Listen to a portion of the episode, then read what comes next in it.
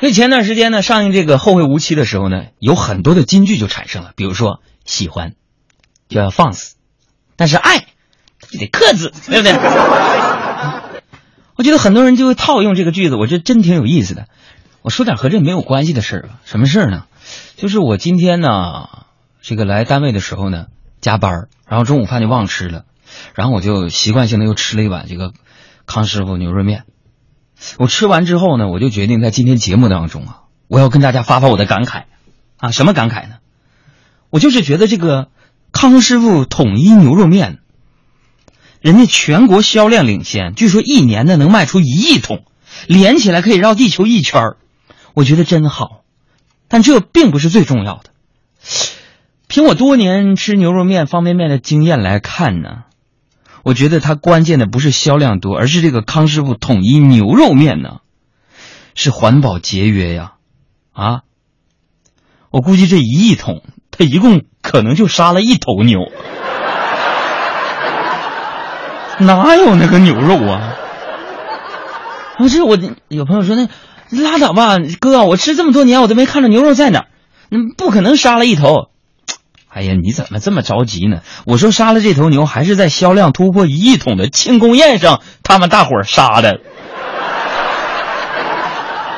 所以说现在我就感叹呢，这个物价飞涨啊，物价呀，天天的我真的没着没落的，你知道为什么吗？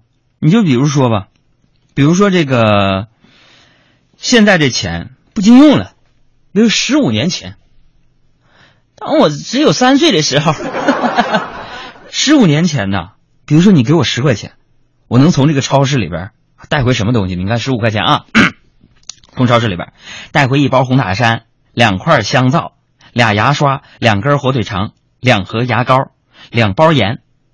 但是朋友们，现在你十块钱能带回来了吗？不可能了，啊！超市现在都安监控了，现在。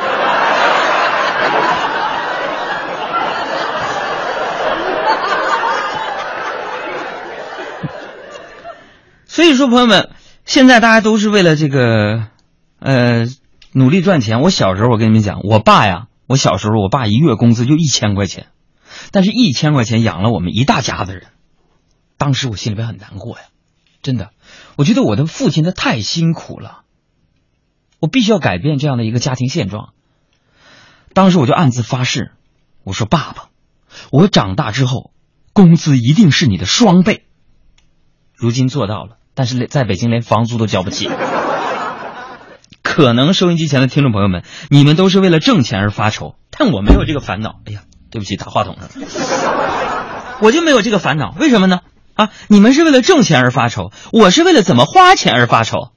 不是杨哥，你太有钱了，怎么的？停！